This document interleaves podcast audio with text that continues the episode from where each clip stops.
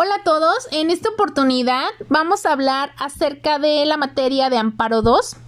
en específico en la unidad número 3. Esto con referencia a la procedencia del amparo indirecto. Vamos a hablar acerca de todos estos supuestos en los cuales procede el juicio del amparo indirecto. En específico vamos a hablar acerca de algunas fracciones de las cuales nos menciona el artículo 107. Hablando, por ejemplo, vamos a iniciar con cada una de las fracciones para que así podamos ir desglosando eh, cierta información que vayamos adquiriendo de esta. Como primer fracción tenemos que el amparo indirecto va a proceder solamente en contra de las normas generales que por su sola entrada en vigor o con motivo del primer acto de aplicación sean aquellas que causen algún perjuicio al quejoso, hablando de que las normas generales van a ser todos los tratados internacionales, las leyes federales, obviamente la Constitución, las leyes estatales, reglamentos o decretos. Esto con los actos de los cuales todas las, autoridades vayan creando la vigencia de las normas generales. Esto se va a ir combatiendo precisamente en este juicio de amparo con base en la fracción de las exigencias que deben de presentarse y que todas estas deben de ser respetadas, incluso aquellas que sean derivadas del respeto de las garantías de la seguridad jurídica en donde estamos hablando de que todas las violaciones que se puedan ir demostrando no solo a través de la exposición de la contradicción directa, sino que también de los textos fundamentales, de las incongruencias, perdón, en el orden jurídico, van a ser reveladas todas las transgresiones de esta garantía. Esto en contradicción de algunas normas, incluso las secundarias, ya que lo que implica es de que va a haber una vulneración indirecta en el texto constitucional. Además de que ésta debe de ser sustentada en la precisión de las garantías individuales que fueron violadas. En relación ahora con la fracción 2, tenemos de que este juicio también va a proceder en contra de los actos u omisiones que provengan de autoridades distintas de los tribunales, ya sean los judiciales, los administrativos o los del trabajo. Esto con relación a la ley de amparo, la cual nos va a establecer de que tratándose de actos dentro de un procedimiento, la regla general va a ser de que el juicio constitucional solo va a proceder hasta la resolución definitiva, ocasión en la cual cabe alegar, claro, que tanto va a ser en las violaciones de fondo como en las violaciones de procedimiento, con el propósito de armonizar la protección de las garantías constitucionales y la necesidad de asegurar las expedites de las diligencias de los procedimientos. Pero, cuando el acto reclamado de las autoridades sean distintas a las judiciales, administrativas o del trabajo, estas van a emanar de un procedimiento de una forma de juicio, a lo que conocemos como que el amparo solo va a proceder contra la resolución definitiva, que es una de las reglas que se estaba mencionando en la fracción anterior. Ahora, en la fracción número 3 tenemos que también va a proceder en contra de actos, omisiones o resoluciones provenientes de un procedimiento administrativo seguido en forma de juicio. Esto siempre se va a tratar de dos aspectos. Uno, la resolución definitiva y dos, los actos en el procedimiento. En la primera, hablando de la resolución definitiva, esta en especial se basa cuando son por violaciones cometidas en la misma resolución durante el procedimiento, esto en virtud de que estas últimas hubieran quedado sin defensa del quejoso, además de que se transgrede el resultado y la resolución. Ahora, en cuanto a la segunda, correspondiente a los actos en el procedimiento, esto depende de que sean imposibles de reparación o imposibles de reparar,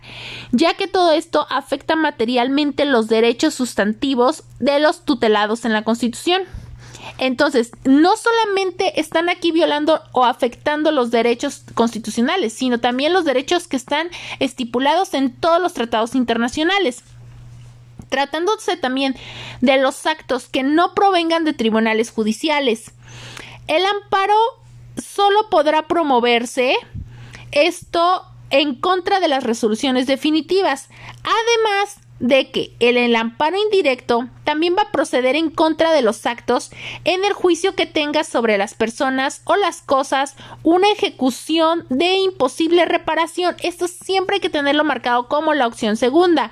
ya que de esto se desprende de que estos puedan ser impugnados de inmediato en la vía del amparo, sin necesidad de esperar alguna resolución definitiva. Ahora bien, continuando con las fracciones, tenemos la fracción cuarta, en la cual también procede el amparo indirecto contra los actos de los tribunales judiciales, los administrativos, los agrarios y los del trabajo. Estos realizados fuera del juicio o después del juicio concluido. Entonces, si se trata de actos de ejecución de la sentencia, solo podrán promoverse el amparo en contra de la última resolución dictada. Esto hablando del procedimiento respectivo, en donde se aprueba o se reconoce el cumplimiento total de lo sentenciado o se declara la imposibilidad material o jurídica para darle este cumplimiento,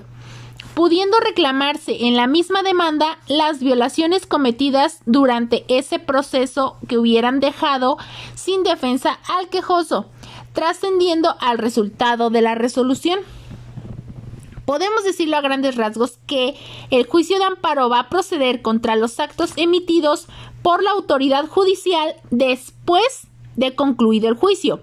A saber obviamente de que todos los actos que gocen de autonomía con la relación a dicha ejecución y que los actos en y sean los actos de ejecución de la sentencia. Entonces, en la fracción número quinta en la cual procede el juicio del amparo indirecto, tenemos que procede en contra de actos en juicio, pero cuyos efectos sean de imposible reparación,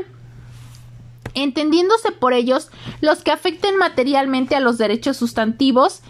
tutelados en la Constitución Política de los Estados Unidos Mexicanos y de los tratados internacionales. Esto a lo mejor con relación a lo que ya se mencionó en un principio en fracciones anteriores ya que el juicio de amparo procede contra los actos de autoridad dictados dentro del juicio que tengan sobre las personas o las cosas de una determinada ejecución que sea de imposible reparación. Estos se van a entender como aquellos actos que afectan derechos fundamentales. Entre estos podemos mencionar la libertad, la vida o la integridad. Ahora, hablando en cuestión de irreparabilidad,